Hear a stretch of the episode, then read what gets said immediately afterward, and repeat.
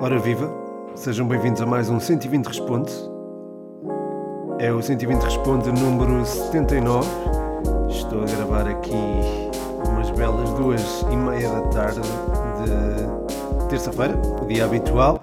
Estou acompanhado do habitual chá de gengibre e limão e também de umas bolachinhas. Cortesia do João Catalão, o novo patrono do, do Futebol 120. Muito obrigado, João.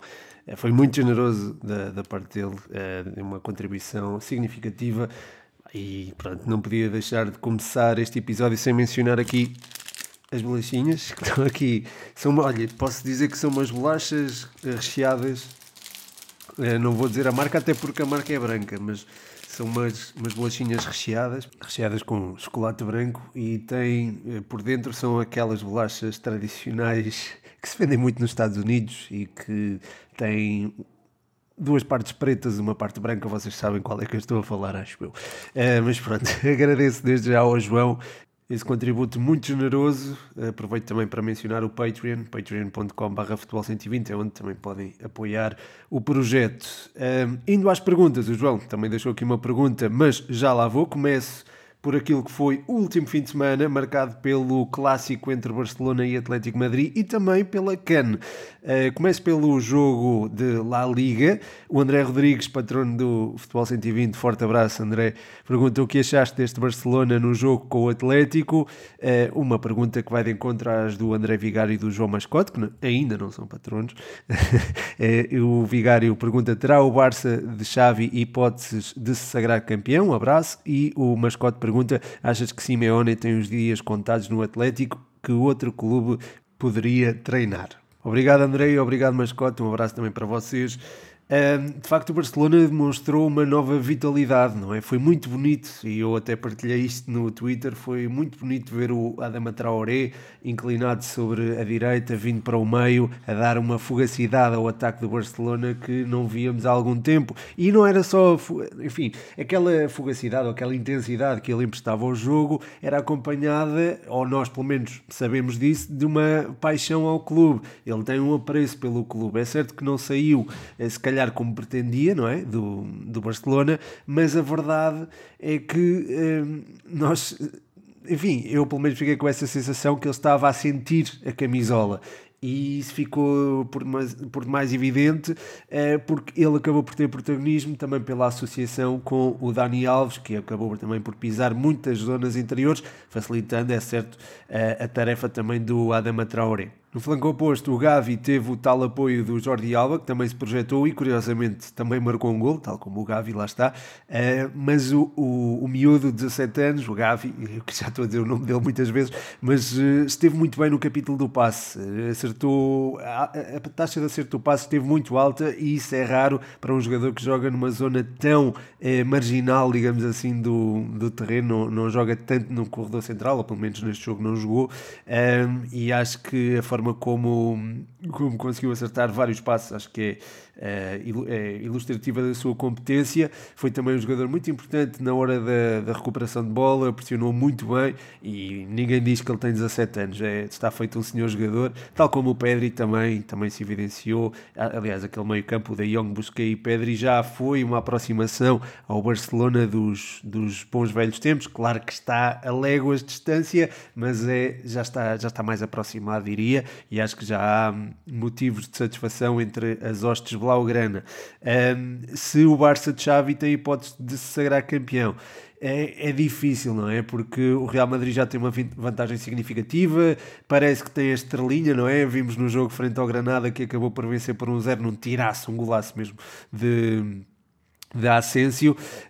Um, enfim, são 15 pontos de, de, desvantagem, podem ser eventualmente 12 se o Barcelona vencer o jogo que tem atraso, mas acho que mesmo vencendo esse jogo a tarefa é muito complicada, até porque depois ainda há uh, Sevilha pela frente, uh, antes do Real Madrid, uh, e que ficaria a 6 pontos mesmo que o Barça vencesse o jogo que tem atraso, já, não, já para não falar de um Betis que tem estado também muito bem, aliás eu falei do Betis aqui há duas semanas no, no Patreon, Uh, fiz uma análise ao Betis Pellegrini e também do nosso Rui Silva e do William Carvalho, que também tem estado em muito bom plano mesmo. Ainda assim, acho que há aqui uma escapatória eh, no que toca à reputação do Barcelona e passa pela Liga Europa. Eu acho que a Liga Europa poderá ser muito importante para este Barça e acho que poderá estar ali, eh, não diria a salvação da época, mas se calhar um, um, indício de que este Barcelona irá ser muito competitivo no, no futuro. Um, o mascote pergunta se o Simeone tem os dias contados uh, no Atlético. É, é assim. Uh, eu acho que o Simeone é daqueles treinadores que tem uma, um capital de confiança quase enfim, quase ilimitado, não é? Porque fez tanto pelo clube. É, é certo que a equipa não pratica um futebol eh, fantástico, não é? Ninguém gosta, acho eu, ou poucos gostam, a não ser os adeptos do Atlético, eh, do futebol praticado por Diego Simeone. As coisas estão a ser alteradas este ano, mas mesmo assim a equipa não desliga muito da daquela aversão ao risco que costuma ter e acho que isso acaba por contribuir para que o futebol seja, de certa forma, não seja aquele futebol fantástico que nós gostamos de ver, uh, não é um futebol entusiasmante e, e, pronto, lá está, uh, nascem críticas por, por via disso e também por via de uma campanha que não está a ser minimamente brilhante, não é? O Atlético está fora dos lugares de Champions neste momento, uh, ainda está presente na Liga dos Campeões, o que é algo bastante importante, mas a verdade é que está fora dos lugares da Champions, desculpem, e isso enfim, tem de ser contabilizado. O início da época não foi nada fácil e a equipa parece ainda não ter estabilizado. De qualquer forma, eu acredito que ele se mantenha e acredito que haja interesse em mantê-lo. Se não se mantivesse, eu imaginaria o Diego Simeone apenas num eh, clube que, eh, ou pelo qual ele tivesse passado e onde tivesse deixado um legado. E esse clube é a Lazio, eh, portanto seria talvez a Lazio o clube onde eu imaginaria o El Cholo Simeone. Eh, eventualmente poderia também o Inter ser uma, um clube que ele pudesse treinar e onde ele pudesse impor a sua filosofia. Esteve lá dois anos, na Lazio esteve, creio que foi quatro, uh, e acho que, enfim, uh, deixou, deixou a sua marca como jogador é? e pode também deixar como treinador. Acredito que isso eventualmente possa acontecer. Por falar em Série A, o João Blanco, o patrono do Futebol 120, forte abraço, João. Ele tem um projeto que é o Spanenka. Eh, ele pergunta quem vai ganhar a Série A. Uma boa pergunta, eh, porque de facto há sempre uma variedade de candidatos. Quer dizer, não há sempre, não é? Nos últimos anos eh, a Juve tem assumido a hegemonia do futebol italiano continua a ser uma candidata ao título, mas eu enfim, parece muito distante da consistência que o Inter tem tido. É certo que o Inter perdeu o derby della Madonnina na última, no último fim de semana frente ao Milan, mas uh, acho que isso é.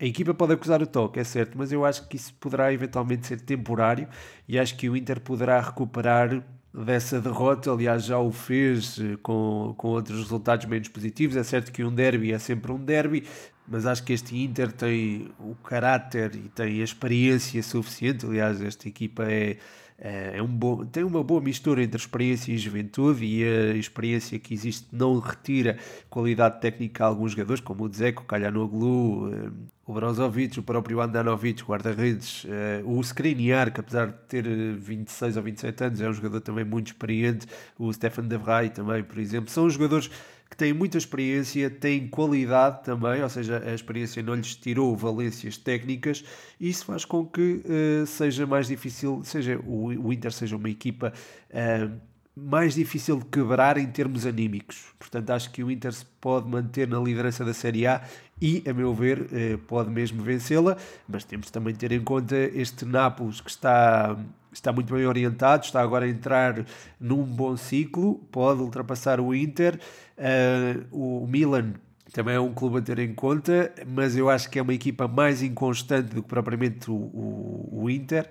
E depois há, claro, há a Juve, há a Atalanta, acho que são duas equipas que correm um bocadinho por fora, mas que podem de facto alcançar uh, os lugares cimeiros e causar algum desconforto a quem está lá em cima. E depois, eh, eh, se calhar numa corrida muito mais distante, estão a Lazio, a Roma e a Fiorentina, mas a Fiorentina com a ausência de Vlaovic, acho que as coisas podem, enfim, piorar um bocadinho uh, para o lado dos Viola, porque era um jogador fantástico.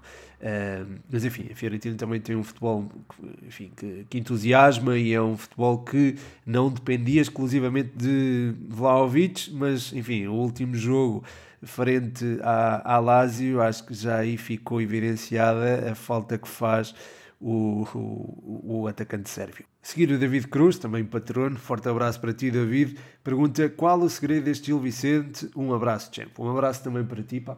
Uh, e obrigado por teres ido ao estádio. Sei que não estavas a apoiar nem a Briosa nem o Farense, mas uh, obrigado uh, pelo menos por teres ido ao, ido ao estádio, teres partilhado isso é, comigo, pá, e infelizmente a Briosa não venceu, mas pronto, é, não é para falar da Briosa agora, é para falar deste Gil Vicente. O segredo deste Gil Vicente, bem, Bem, nós falamos muitas vezes, ou pelo menos eu falo aqui no 120 Responde, de jogadores que estão a evoluir bastante e às vezes não se fala dos treinadores. E a verdade é que o Ricardo Soares evoluiu imenso como treinador desde que eh, treinou o Aves, treinou a Académica, treinou também o, o Desportivo de Chaves. Era um jogador, era um, jogador, era um treinador eh, tendencialmente focado nas tarefas defensivas, um bocadinho à semelhança daquilo que é também, ou era Daniel Ramos, mas foi um treinador que foi evoluindo ao, com o passar do, do tempo e nota-se agora uma abordagem muito mais positiva ao jogo e muito mais vocacionada para, para o ataque. Nós vemos a forma como o Fujimoto foi incluído no meio-campo, passou da ala para o meio-campo e isso tornou a equipa muito mais pressionante na frente, muito mais capaz na reação à perda de bola e também eh, com uma retenção de bola, consequentemente, mais uh, conseguida e mais eficaz no último terço do adversário, isto é, passou a ter mais bola no meio-campo do, do seu oponente. Isto tem dentro de Ricardo Soares, porque o Fujimoto era claramente um jogador de ala e tornou-se um jogador uh, de zonas mais interiores com ele. O Pedrinho também tem aparecido em evidência, era um jogador que se calhar pouca gente uh, imaginava estar no, no nível em que está, não é? Eu sei que tem 19, 19, 29 anos, mas é um, é um jogador que se calhar muita gente já descartava. Uh, e depois, uh, havendo Murilo no topo da forma, que por acaso nem, nem, jogou frente ao Santa Clara e havendo Lino também em grande forma e tendo uma frente de ataque com Fran Navarro, acho que enfim, eh, Ricardo Soares conseguiu potenciar estes jogadores, acho que é preciso dar mérito a Ricardo Soares, mas também é preciso uh, evidenciar a qualidade individual que ele tem nas mãos Uh, mas que obviamente ele teve o, o, mérito de potenciar. No jogo frente ao Santa Clara, a equipa se calhar não foi tão clara e evidente como costuma ser, mas acho que é, acho que é muito por aí. É pelo ataque que se começa a defender, não é? Como se diz muitas vezes, e, e acho que este, o caso do Gil Vicente é flagrante. Tem ali uh, cinco jogadores praticamente de vocação ofensiva, ou que seriam tradicionalmente de vocação ofensiva, que uh, defendem muito bem na frente e que, consequentemente, dificultam a tarefa do adversário e, ao mesmo tempo, ajudam a, a eles próprios assumirem uh, as tarefas ofensivas, facilitam a sua própria tarefa ofensiva. Uh, e pronto, acho que é um bocadinho por aí que, que, se deve o sucesso deste Gil Vicente. A seguir, o André Rodrigues, também patrono, um forte abraço para ti André, pergunta se o Senegal foi a seleção que mais mereceu vencer a CAN uma pergunta que, aliás, houve várias perguntas uh, acerca da CAN. É uma pergunta que vai de encontrar do Henrique Martins. Ele diz: Fogo, já vais no 79, continua assim. Senegal, justo vencedor da CAN.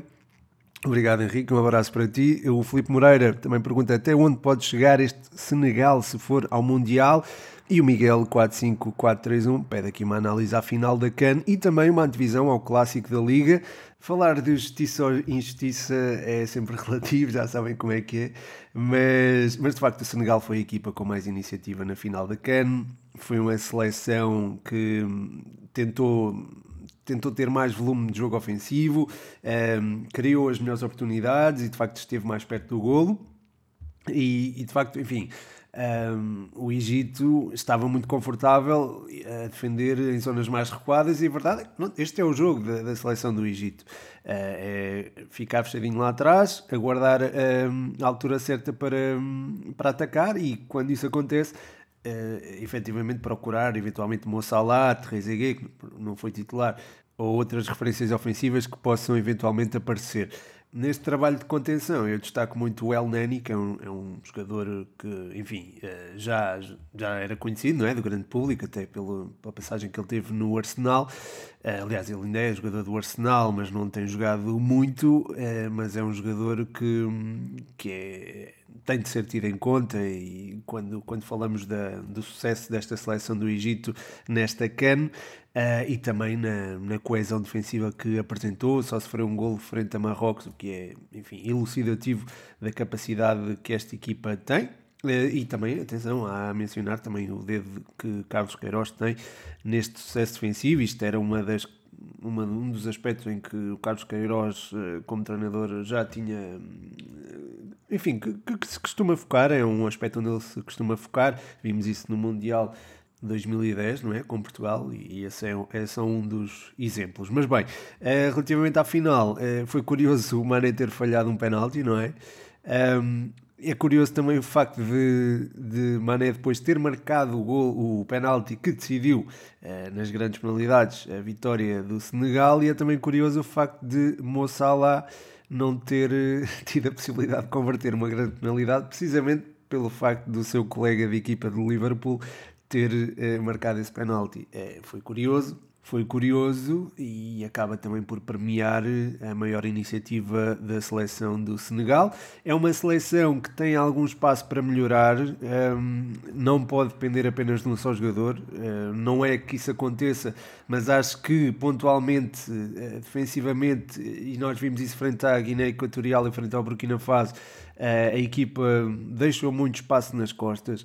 Uh, é certo que tem ali dois, dois bons jogadores, o, o Colibali e o Diallo. O Colibali, para mim, é um dos melhores centrais do mundo, um, ehm, que são, são, são defesas difíceis de bater, mas a verdade é que não o foram uh, frente a duas seleções modestas. Se, esta, se este aspecto defensivo for trabalhado, eu acho que sim, que a equipa pode fazer ter um bom Mundial, não digo chegar eventualmente às meias finais como nunca. Uh, uma seleção africana o fez, porque isso seria um feito inédito, mas acho que poderá eventualmente, dependendo do, do grupo e dependendo também do sorteio, chegar eventualmente uns oitavos, uns quartos de final. E isso pode acontecer porque é uma seleção que tem de facto muita qualidade.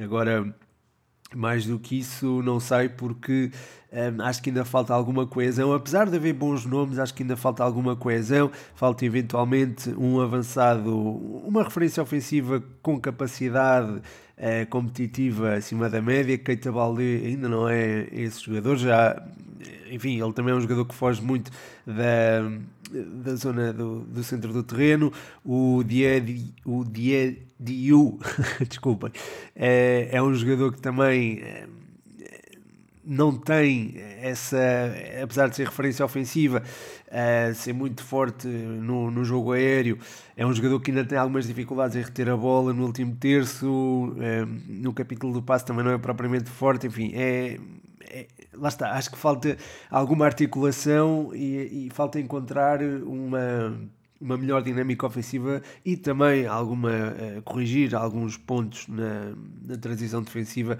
neste Senegal para que possa ter um campeonato do mundo verdadeiramente surpreendente. Uh, de qualquer forma, acho que seria irresponsável da minha parte não lembrar aquilo que aconteceu nos Camarões, uh, no jogo entre os Camarões e as Ilhas Comoros é de lamentar é, tudo aquilo que se passou e é preciso olhar para este tipo, chamar a atenção para este tipo de situações que não abonam em nada em favor do, da, do futebol, em favor da, da humanidade né, em geral.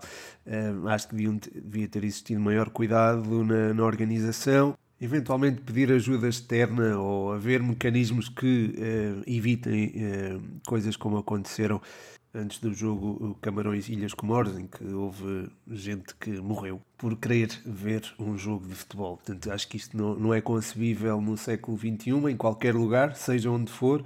E acho que pronto, é, há, tem que haver aqui uma chamada de atenção. Acho que a FIFA devia intervir, a própria CAF também, Portanto, acho que isso deve ser lembrado. E, e pronto, no plano esportivo destaque também a ótima can que Vicente Abubacar fez. Eh, marcou 8 golos. Eh, há muito tempo que isto não acontecia, haver um jogador que marcasse 8 golos na, na can e também é uma figura de destaque. Eh, indo agora para a antevisão ao Clássico da Liga, o Miguel pediu aqui esta antevisão. Acho que vai ser um jogo, lá está, normalmente será um jogo mais fechado, os clássicos têm estas características e não me parece que este seja exceção, sobretudo porque a equipa que tem de ter mais iniciativa é o Sporting, e o Sporting é uma equipa que tem alguma, diria, aversão ao risco. Posto isto, acredito que seja um jogo em que uh, os homens de Rubén Amorim não subam tanto as linhas, Porro não vai jogar na ala direita, era um jogador que esticava muito, uh, sobretudo sobre o corredor direito, a partida, e enfim, isso corria, daí corriam alguns riscos que uh, com o Ricardo Gaio se calhar já não vão, uh, já não vão acontecer. Eu sei que os sportinguistas não gostam tanto de Ricardo Gaio como de Porro, e de facto Porro é mais entusiasmante e de facto eh, concedo que possa ser eh, mais competente em alguns parâmetros, mas defensivamente Ricardo Gaio é sem dúvida uma uma mais-valia para, para o Sporting, é alguém que se, enfim, entende muito bem com, com o central, neste caso Gonçalo Inácio, e acho que a equipa tem a ganhar com a inclusão do Ricardo Gaio neste contexto específico, atenção. Uh, nos, nos outros jogos acho que Porro seria a melhor opção. Relativamente ao Futebol Clube do Porto, não tendo Diogo Costa, acho que é a principal ausência, terá Marchesino, terá Pepe de volta, não tem Luís Dias, não é? Que saiu, e isso é de lamentar, porque nós gostamos de ver os melhores em campo, não é? E gostamos de ver os melhores jogos do nosso, do nosso campeonato, ou os jogos entre as equipas teoricamente mais fortes, com Uh, os melhores jogadores, uh, não havendo Luís Dias é uma pena, mas há outros jogadores que têm estado em evidência, como o Vitinho, o Fábio Vieira, uh, enfim, o, o próprio uh, Evan Nilsson também tem registrado uma evolução fantástica, mas sobretudo no meio campo eu acho que vai ser um jogo muito, muito bem disputado e estou muito curioso para ver como é que Palhinha e Mateus Nunes, se forem os dois a jogar ali no, no meio, porque há a possibilidade de Daniel Bragança jogar, e eu acho que esta é uma seria uma, uma boa opção na perspectiva do Sporting, incluindo uh, Daniel Bragança, uh, Palhinha e Mateus Nunes para combater o, uh, o meio-campo a 3. Enfim, Fábio Vieira solta-se sempre mais um bocadinho, mas seria mais ou menos um meio-campo a 3 com o Vitinha eventualmente o Gruitch, se não houver o Uribe, mas acredito que o Uribe jogue, um, e uh, também o Fábio Vieira. Um, o Fábio Vera que também pode ir intercalando com o Otávio, mas isto, lá está, isto já me leva à próxima pergunta do João Catalão, é, patrono, mais recente patrono. Mais uma vez, muito obrigado pelas bolachas. Pá, epá, só comi uma até agora, mas vou, vou continuar a comer graças a ti. é, o João pergunta o 11 que o Futebol Clube do Porto deve apresentar na próxima sexta-feira contra o Sporting. Portanto, é isso. Uh, acho que Uribe deve voltar, Vitinha deve ser parceiro do meio campo uh, e depois Fábio Vieira pode se integrar no corredor central ou não e Evan Nilsson ficar mais solto Eventualmente, Fábio Vieira pode também ir alternando com Otávio na, no lado direito, entre o lado direito do, do ataque, ou do meio campo neste caso, uh, e uh, o apoio a Evan Nilsson. Acho que esta pode, pode ser uma das dinâmicas mais interessantes e mais uh, entusiasmantes de, de, acompanhar. Depois o João Mário acho que deve voltar ao 11 e deve jogar sobre o, na lateral direita em vez do Bruno Costa, é um jogador, enfim, eu sei que o Bruno Costa tem revelado uma versatilidade enorme ali no flanco direito da, da defesa do Futebol Clube do Porto e é um jogador sem dúvida alguma a ter em conta.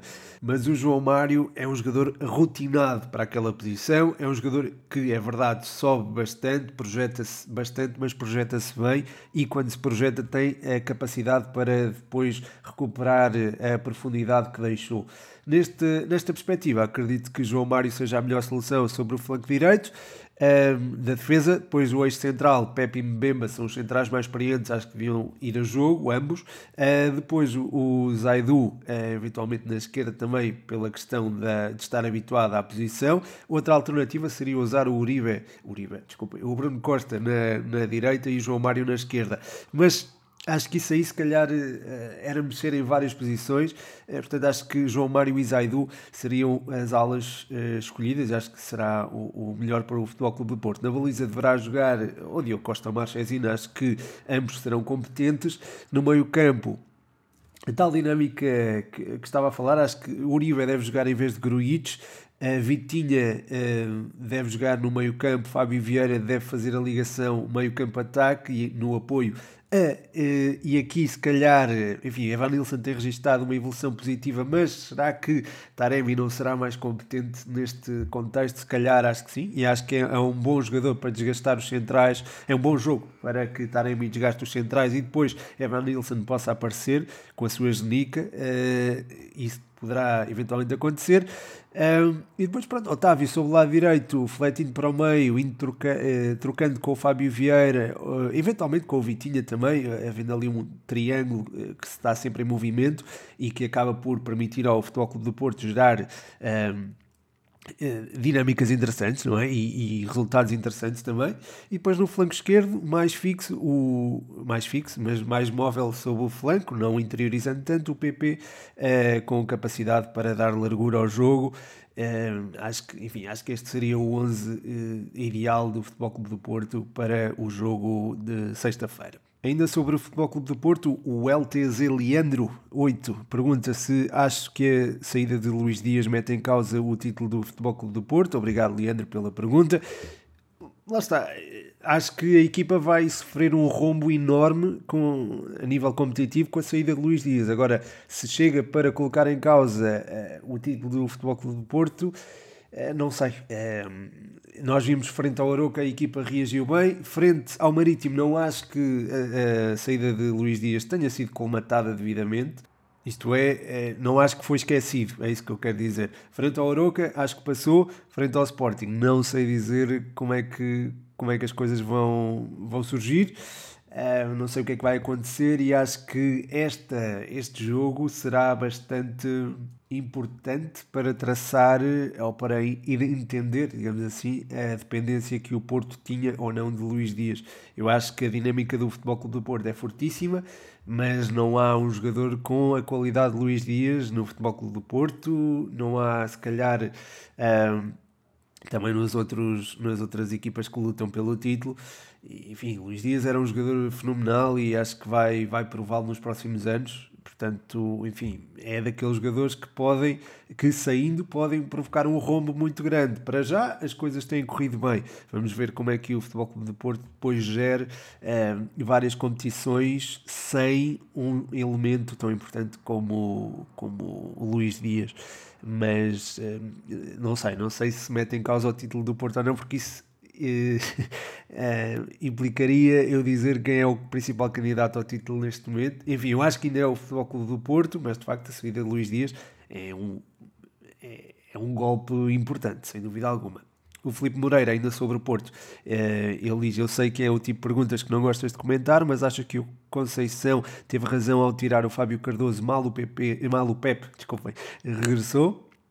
E depois o, Guiz uh, pergunta: com, grande com grandes jogos de Fábio Cardoso e com Pepe de volta, Fábio Cardoso poderá uh, voltar ao banco? Uh, obrigado pelas perguntas e de facto são perguntas interessantes acerca do Fábio Cardoso. Um abraço, mais outro para o Felipe, não é? já, já lhe mandei outro. Sim, eu acho que o Fábio Cardoso tem estado muito competente, mas eu acho que o Pepe vinha a ser preparado para, precisamente para jogar frente ao Sporting. Acho que esta, o jogo frente ao Aroca comprovou, era um jogo de menor eh, dificuldade teórica, mas era um jogo em que Pep podia aparecer e Pep podia ganhar ritmo de jogo.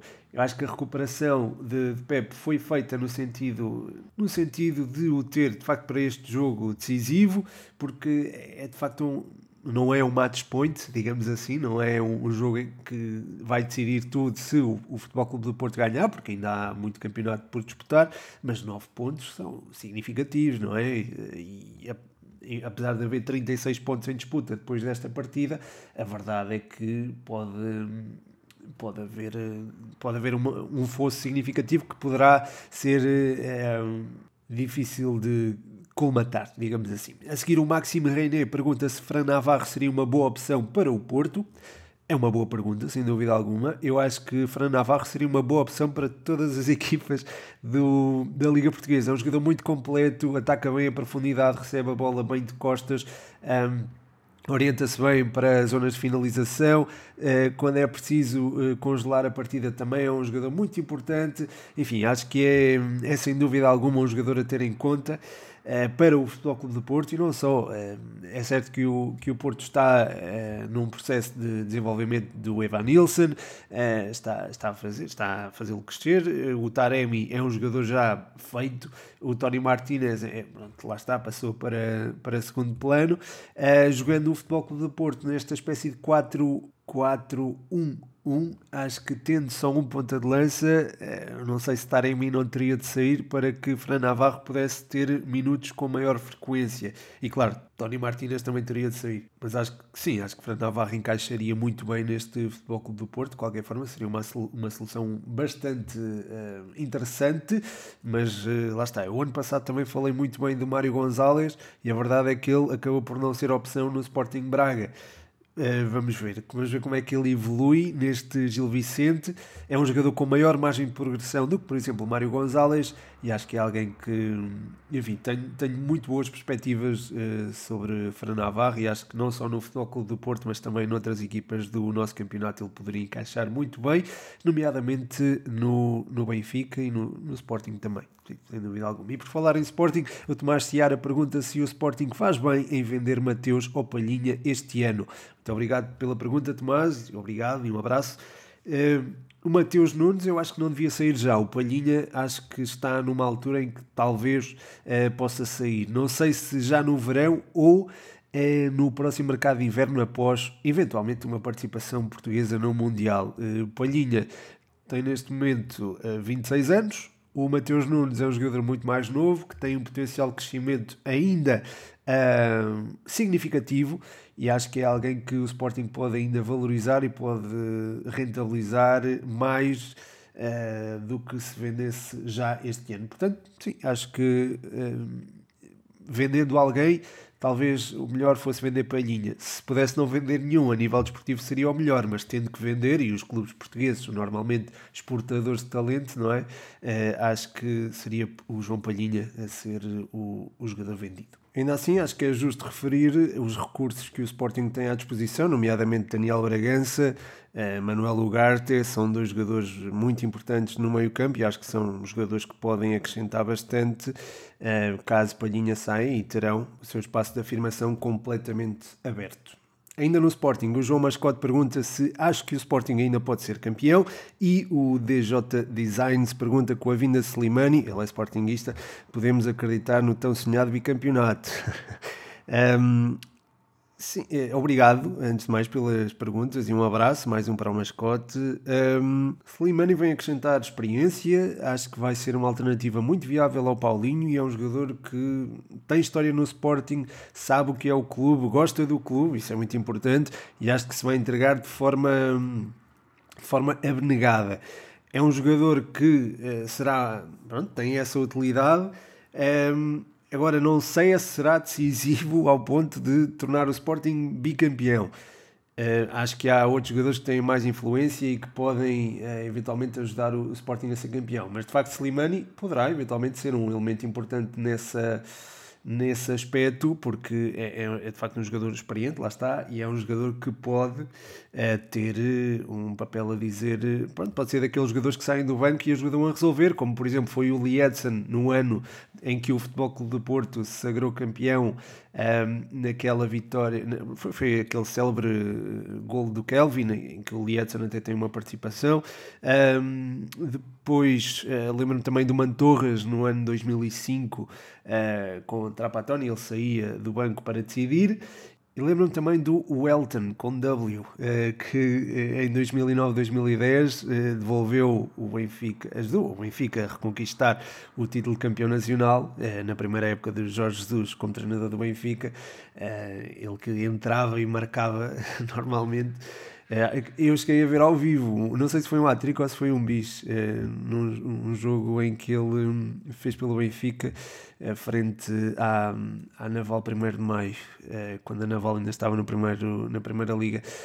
Um, mas sim, é, pode ser esse jogador, esse jogador que pode resolver jogos, não, passa a Coates, deixa de ter esse protagonismo e passa a ser Slimani, pode acontecer. Um, agora, não sei se isso poderá ajudar a equipa a, a vencer o campeonato. Quanto à possibilidade, excluindo, pronto, incluindo Slimani, mas não incluindo apenas Slimani, uh, acho que o Sporting tem possibilidade de chegar ao título ainda. Acho que isto está, longe de, ser, eh, de estar fechado, mas uh, acho que para isso acontecer é preciso, não, pelo menos, não perder no Dragão. Vencendo, a coisa fica mais realista, digamos assim, não é? Porque ficam a faltar apenas uh, três pontos, não é? Basta ganhar um jogo e o Futebol Clube do Porto perder outro na mesma jornada para que o Sporting passe para a liderança, porque houve um empate na primeira volta. Um, portanto, enfim, acho que vai ser esse jogo, poderá, não é decisivo, mas acho que vai ser muito importante para apurar as reais hipóteses deste Sporting ser campeão.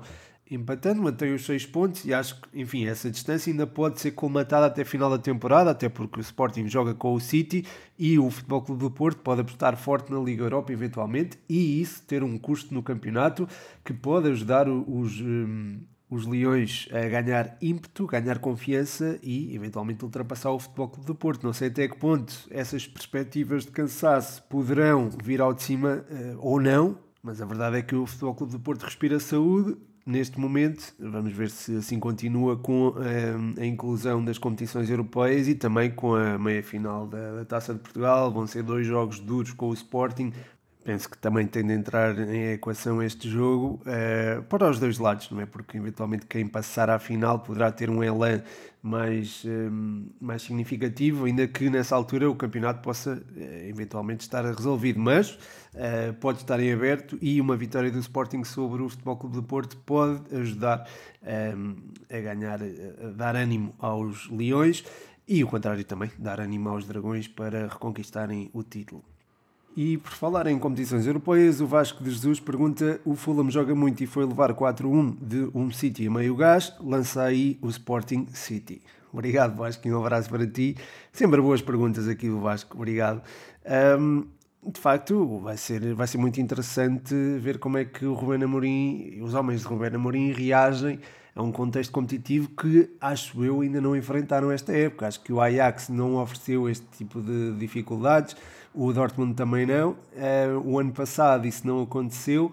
Uh, vamos, ver, vamos ver como é que esta equipa encara um, um tubarão europeu um, e acho que vai ser interessante até nessa perspectiva. É certo que o jogo frente ao Ajax é, serve como exemplo, mas eu acho que não serve como exemplo, digamos assim, é, não é propriamente significativo, não é uma amostra fiável, é porque parece mais um jogo isolado do que propriamente uma uma amostra significativa. Agora, em dois jogos com o City, acho que podemos ver mais ou menos aquilo que o Sporting é capaz de fazer um, eh, a nível internacional. Vai ser muito interessante ver como encara este City de Guardiola, mas a verdade é que não terá tarefa nada fácil. Um, eh, a equipa já está quase mecanizada, joga quase de olhos fechados. É, é provavelmente, eh, a par do Bayern, a melhor equipa do mundo e acho que vai ser muito, muito difícil travar enfim, ainda por cima na véspera joga frente ao Futebol Clube do Porto, eh, portanto vai ser aqui, vai haver aqui uma dose de competitividade muito, muito eh, acrescida, eh, já terá um porro, por exemplo, frente ao Manchester City, mas eu acho que a forma de jogar do Sporting, porém, e agora comparando, como estavas a propor, quer dizer, implicitamente acho que estavas a propor, não sei, uh, uh, com o Fulham, fazendo a comparação com o Fulham, acho que o Fulham é uma equipa que se aventura muito mais, não se coíbe de correr riscos e acho que essa, esse aspecto é, é influente na, na forma como o City consegue dominar o jogo ou não. Um, ehm, se tendo o Sporting um futebol mais de posse, eh, correndo poucos riscos, Uh, e estando previsivelmente encostado à, à sua, ao seu meio campo, acho que isso acaba por uh, tornar mais, uh, mais difícil a tarefa do Manchester City em encontrar espaço e em concretizar. É certo que o futebol de Pep Guardiola tem enfim, tem presente uma capacidade para arranjar espaços onde eles parecem não existir, mas eu acho que frente a este Sporting terá também um desafio diferente e, e acho que vai ser um jogo muito interessante de, de, acompanhar já, já na próxima semana, já na próxima semana, de hoje a uma semana. Ainda no futebol nacional, e já vamos aqui com 40 minutos, o Diogo 13 pergunta, Ricardo Soares seria uma boa opção para substituir Carvalhal ou até mesmo Veríssimo? Será possível? Obrigado, Diogo, um forte abraço para ti.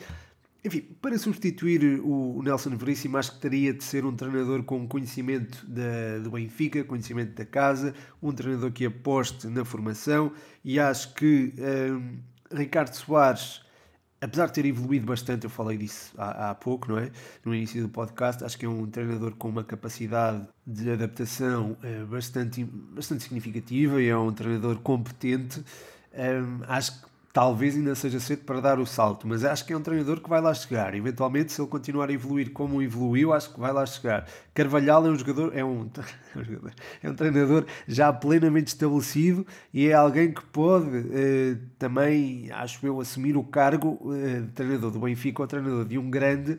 Eh, e estabelecer mesmo um projeto, mas seria um projeto próprio, não seria um projeto do clube. Portanto, acho que o treinador que vá para o Benfica tem que eh, estar identificado com os princípios do clube, eh, as diretivas eh, de, que Rui Costa tem para, para o clube, para o futuro, eh, porque o Benfica vai entrar numa fase de reestruturação e precisa mesmo de um treinador que não só consiga apresentar resultados imediatos, como consiga construir um plano futuro. Portanto, é um, seria o treinador ideal, acho eu, para o Benfica, seria alguém com estas valências.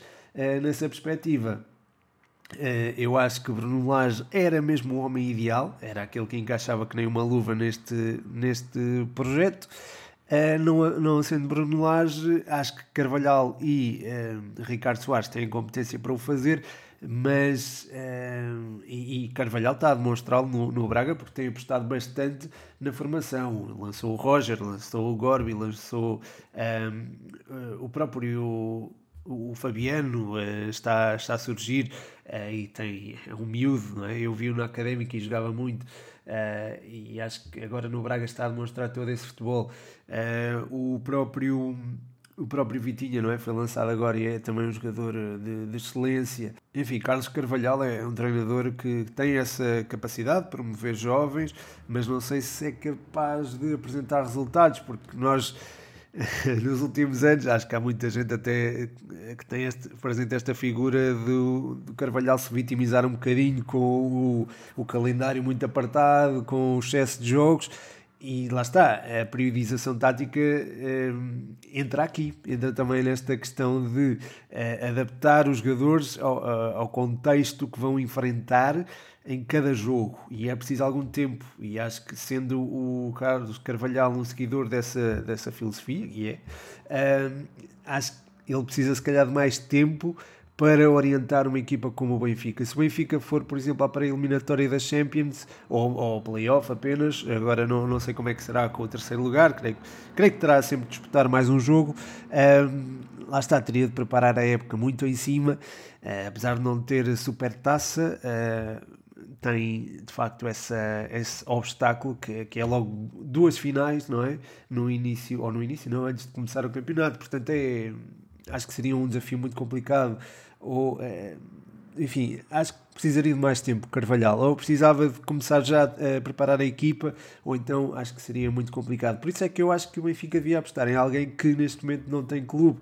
E acho que nesse sentido. Um, o, o Paulo Fonseca seria uma ótima opção. Um, se olharmos para treinadores que têm clube, mas que antevemos que, possam mudar brevemente, penso em Leonardo Jardim, penso em Abel e penso em Luís Castro. São treinadores que neste momento têm clube, mas uh, acho que o Benfica os poderia resgatar, digamos assim, para Portugal e enfim, pedir-lhes uh, a, preparação da próxima temporada. Se calhar isto já está a ser feito nos bastidores, não faço ideia, mas uh, acho que esta seria uma, a melhor jogada, seria manter Nelson Veríssimo até ao final da época e ter o, o treinador, o próximo treinador, já uh, tratar da preparação da próxima temporada. Não é que esta esteja completamente perdida porque há Champions, mas acho que o treinador ideal para o Benfica teria de estar identificado com o clube e teria de ter tempo para preparar, desculpa, preparar a próxima temporada o mais. Eh, e começar, aliás, o mais eh, depressa possível. E já estamos aqui com 44 minutos. Eu vou tentar acelerar isto, eh, as respostas. Um, o Dargos 6571 eh, pergunta aqui: Versalhes pode criar a surpresa na taça de França e conseguir ir à final? E, e, também ligado aqui ao futebol francês, o Cláudio Lopes pergunta se poderá o Racing Club de Strasbourg repetir o feito de 1979 e voltar a ser campeão francês. Não aceito não como resposta. Grande Cláudio, pá. um abraço para ti e um abraço também para o Dargos. Obrigado pelas perguntas. Eh, quanto à final da Taça de França, ter um, um finalista inesperado Acho que isso pode acontecer, taça é taça, não é? Tudo pode acontecer. Nós vimos no último fim de semana, ou na última sexta-feira, aliás, o Middlesbrough e o um, eh, Manchester United na FA Cup. O United foi eliminado em casa. Sei que para algumas pessoas, se calhar para muitas pessoas, isto não foi nenhuma surpresa, mas há de facto muitas equipas a surpreenderem taças. Isso também é, é a beleza das, das taças domésticas. Vamos ver o que é que acontece um, eh, relativamente ao Versalhes. Estamos a falar de uma equipa que está na quarta divisão, equivalente à quarta divisão, na Nacional 2. Vai enfrentar um Bergerac, eh, acho que estou a dizer bem o nome, que já eliminou o Saint-Etienne, por exemplo, e acho que isso também tem de ser eh, tido em conta. É uma equipa também com, com competência, mas é uma equipa também de escalão inferior, não é? E acho que, sendo o Bergerac também uma equipa de escalão inferior, acho que pode haver também espaço para que haja uma surpresa também da parte desta nesta equipa. Um, taça é taça, ainda bem, não é? Um, e acho que há lugar ao imprevisível. Era bonito se acontecesse uma surpresa grande, não é? Um, na, na, Taça de França, vamos ver. Agora é esperar para ver. De facto, é sempre entusiasmante ver equipas de escalões inferiores a chegarem longe. Isto vai acontecer, uma destas duas equipas vai às meias finais um, e pronto, vai ser interessante. Também será interessante em Portugal, por exemplo, vermos o, o Tondela ou o Mafra na final da, da Taça de, de Portugal. Uh, e depois é um jogo, não é? Depois é só um jogo e que pode decidir o troféu, portanto pode acontecer, não é? Tudo pode acontecer, como aconteceu em 2012 quando a Académica venceu a Taça de Portugal. Bem, a, a, outra pergunta sobre o Strasbourg, aqui acho mais complicado, não é? O, o Cláudio, desculpa dizer que não, eu sei que não aceitas não como resposta, pá, mas acho mais complicado. Estamos a falar de um Paris Saint-Germain que tem o domínio absoluto da, da Liga, não é? é? Está com 18 pontos de vantagem para o teu Strasbourg. Um, depois tem 13 pontos de vantagem para o Marseille. Portanto, acho que há aqui uma. Acho que há aqui uma clivagem muito difícil de ser contrariada. Além disso, o Paris Saint-Germain não é propriamente uma equipa que, eh, pelo menos no contexto doméstico, trema nas decisões. Quer dizer, é certo que já tremeu, por exemplo, nas taças, mas eh, no campeonato não acredito que esta equipa vá vai quebrar muito. Teve ali dois empates seguidos com o Lyon e com o Lorient, mas uh, ergueu-se facilmente. A vitória sobre o Lille, que uh, foi o campeão ano passado, por 5-1, é sintomática da superioridade desta equipa, que é uma das melhores da Europa. Tem, ou melhor, tem um dos melhores ponteiros da Europa. E eu acho que será muito difícil perder esta vantagem de 13 pontos, mas estou a torcer pelo Strasbourg. Aliás, no último, último olho tático, que é uma rubrica do, exclusiva do Patreon, falei do Strasbourg pá, e, e lembrei-me de ti. É, porque é de facto uma das equipas mais entusiasmantes de França e, e, acho que merecia também este, este olhar mais atento ou esta, esta análise, digamos assim. Uh, no último fim de semana venceram o Nantes por um zero, não é? Uh, por acaso não vi o jogo, confesso, mas. Uh, mas espanta-me é que só tenha marcado um gol, pá, porque esta equipa marca gols com fartura, é o segundo melhor ataque da, da Liga 1, apenas atrás do PSG, e acho que, sim, acho que tem aqui um, auguro um futuro eh, promissor, um, não esta época, não é? Mas se estás a falar para as próximas épocas, acho que poderá haver lugar a algumas surpresas caso, não sei, é preciso também haver dinheiro para manter alguns jogadores, não é? é como por exemplo o Ajur, que é, que é um jogador uh, instrumental nesta equipa, um, o próprio Thomason, o próprio Gilbert, uh, que também gosto bastante, um, enfim, o Matt Sells também, o guarda-redes. Um, enfim, há, há, há, jogadores que se têm destacado e, e dos quais gosto bastante. O, o Ibrahim Sissoko também, claro, claramente. Uh, o próprio Diallo também. Uh, pronto, isto, à medida que vou falando, vou-me lembrando dos nomes. Mas uh, com aquisições certas, mantendo os jogadores certos também, acho que há possibilidades desta equipa se manter como uma das mais competitivas em França e, por que não, ambicionar o título. Aconteceu com o Lille o ano passado, pode acontecer também nos próximos anos com o Strasbourg. Eu, eu gostava que sim, eu gostava que sim. Uh, Passando à próxima pergunta. Uh, José Lois, uh, 62, pergunta: Mbappé no Real Madrid este verão? Uh, já se tem falado nisso, não é? Insistentemente, e acho que de facto poderá vir a acontecer. Será de certa forma, nós já estamos à espera disso, não é? Ele já tem falado publicamente sobre isso, o Real Madrid também. Acredito que isso venha a concretizar. Um, que impactos desportivos terá na carreira do jogador? Uh, não sei, porque o Real Madrid exige uma adaptação muito específica. Nem todos os jogadores conseguem adaptar logo e nem todos conseguem exibir todo o seu futebol em Madrid, porque há certas coisas que nós não sabemos muito bem, mas que acabam por condicionar o rendimento dos jogadores. Não aconteceu com Cristiano Ronaldo, por exemplo, não aconteceu com Zidane. Uh, pode não acontecer com Mbappé também, que também já vai preparado para isso. Aliás, ele já desde muito novo que fala em ir para o Real Madrid, portanto já, já terá pensado uh, no, no assunto, já, já, também já se terá inteirado da realidade que rodeia o clube merengue, portanto uh, acho que está preparado para assumir esse desafio. A seguir, o Leandro 17 pergunta se Vinícius Júnior pode chegar perto ou até ultrapassar o nível que o Neymar teve. Acho que sim, que pode, porque o Neymar nunca atingiu o máximo potencial. Eu acho que o Neymar tem muito talento, eu diria que tem mais talento do que Vinícius Júnior, mas é, é, é, um, é um jogador a quem parece que falta sempre alguma coisa, que há sempre um patamar por alcançar. E acho que Vinícius Júnior pode perfeitamente alcançar esse patamar.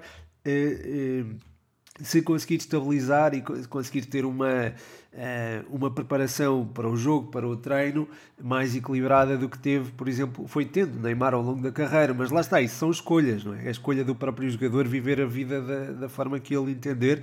Eh, e eu, por acaso, vi o, o documentário do Neymar e fica a perceber isso. É, é, é, de certa forma uma prisão para alguns jogadores e para a sua personalidade ser profissional de um, um desportista profissional.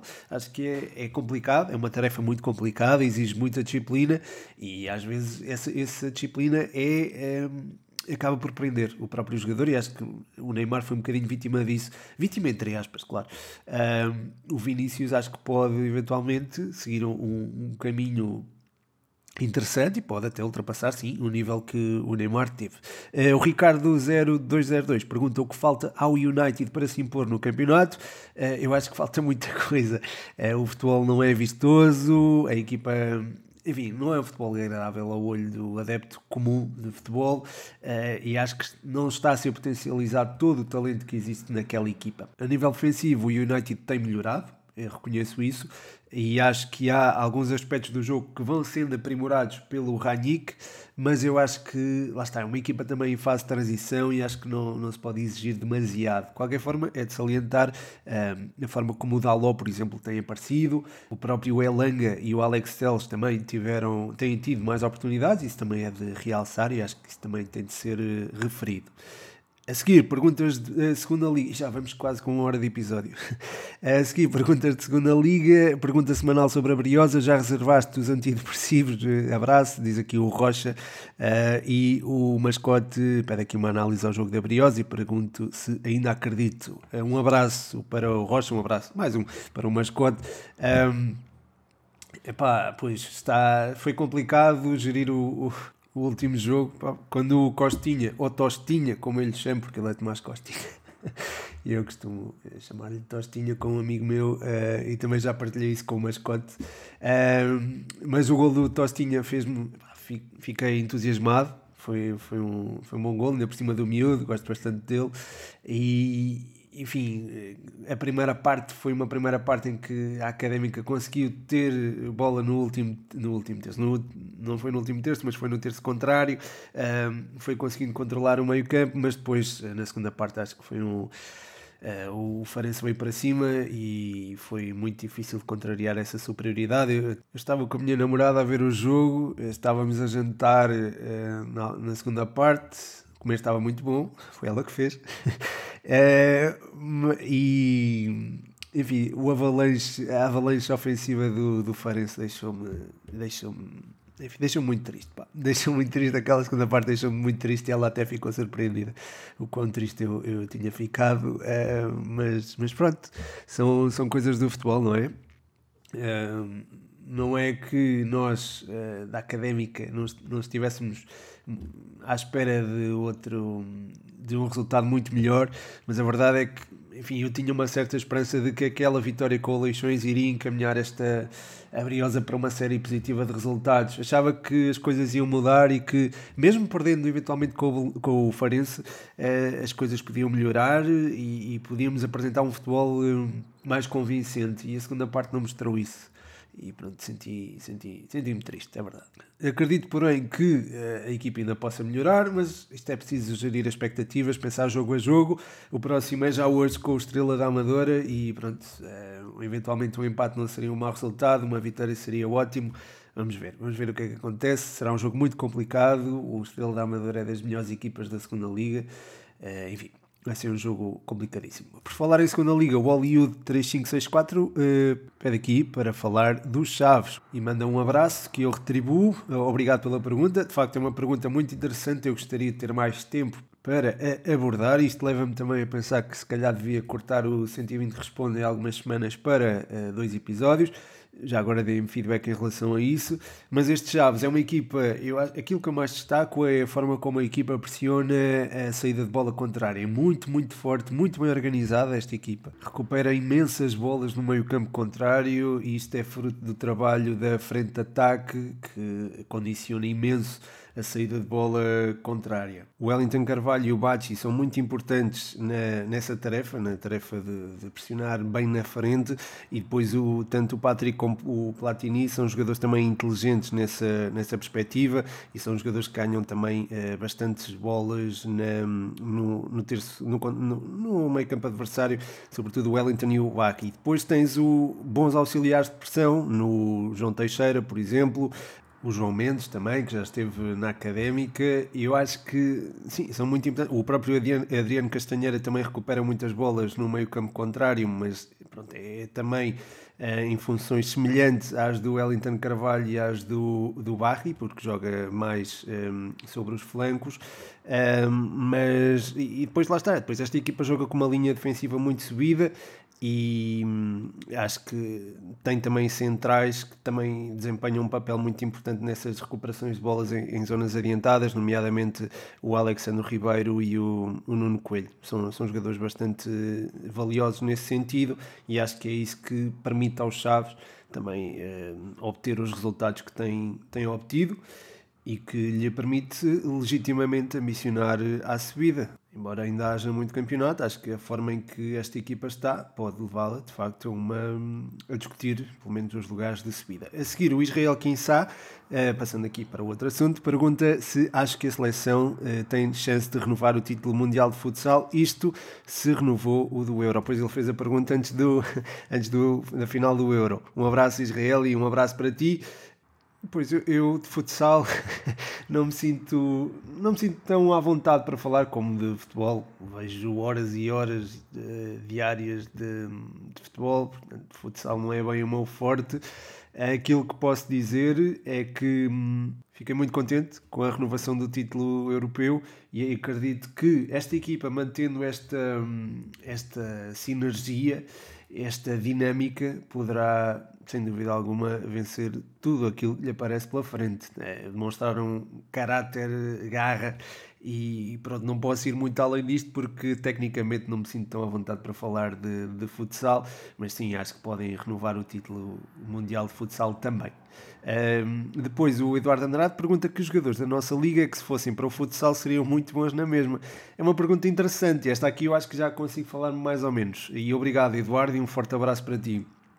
Um, seriam jogadores que atuam mais ou se sentem confortáveis em atuar em espaços curtos. Lembro-me de há uns anos o Di Maria estar no Benfica e dizer-se que era aquele jogador que podia atuar é, é tipo jogador de futsal, porque movimenta-se bem em espaços curtos, mas em espaços longos não tanto. Claro que a carreira dele é, mudou e ele foi se tornando um jogador cada vez mais completo e hoje é, é esse jogador. Mas relativamente a essa pergunta, aquilo que eu posso dizer é que, ou pelo menos escolhendo, vá, escolhendo aqui um jogador em, em cada um dos três grandes, para não me alongar muito, é, no, no Porto vejo o, o, Otávio como um desses jogadores, porque acho que é um jogador que tem muita qualidade técnica, é muito inteligente e também é intenso, e acho que também é preciso essa intensidade no futsal. No Sporting, imagino o Pote, também muito inteligente em espaços curtos, muito forte e também, também com a tal garra, embora, enfim, não é, é garra também, tem claramente uma entrega ao jogo, mas é, é aquele jogador que é forte mentalmente e consegue até destabilizar o adversário através dessa, dessa vertente. Depois no Benfica, o Everton, porque é um jogador com muita, muita qualidade técnica também, uh, e vemos-lo uh, ser capaz de, de, furar por entre as defesas, e acho que isso também seria uma mais-valia também para o futsal. Portanto, são estes, são estes três. É uma pergunta interessante, uma pergunta fora da caixa, como o Eduardo costuma deixar. Chegamos ao fim de mais um podcast, ao fim de quase uma hora. Muito obrigado a todos os que deixaram as perguntas, muito, muito obrigado a todos os que apoiam no Patreon. Um, patreon.com.br futebol 120 é onde podem apoiar o projeto. A todas as contribuições serão claramente agradecidas. A todos deixo-vos um, um forte abraço. O meu nome é Pedro Machado e este foi mais um 120 Responde.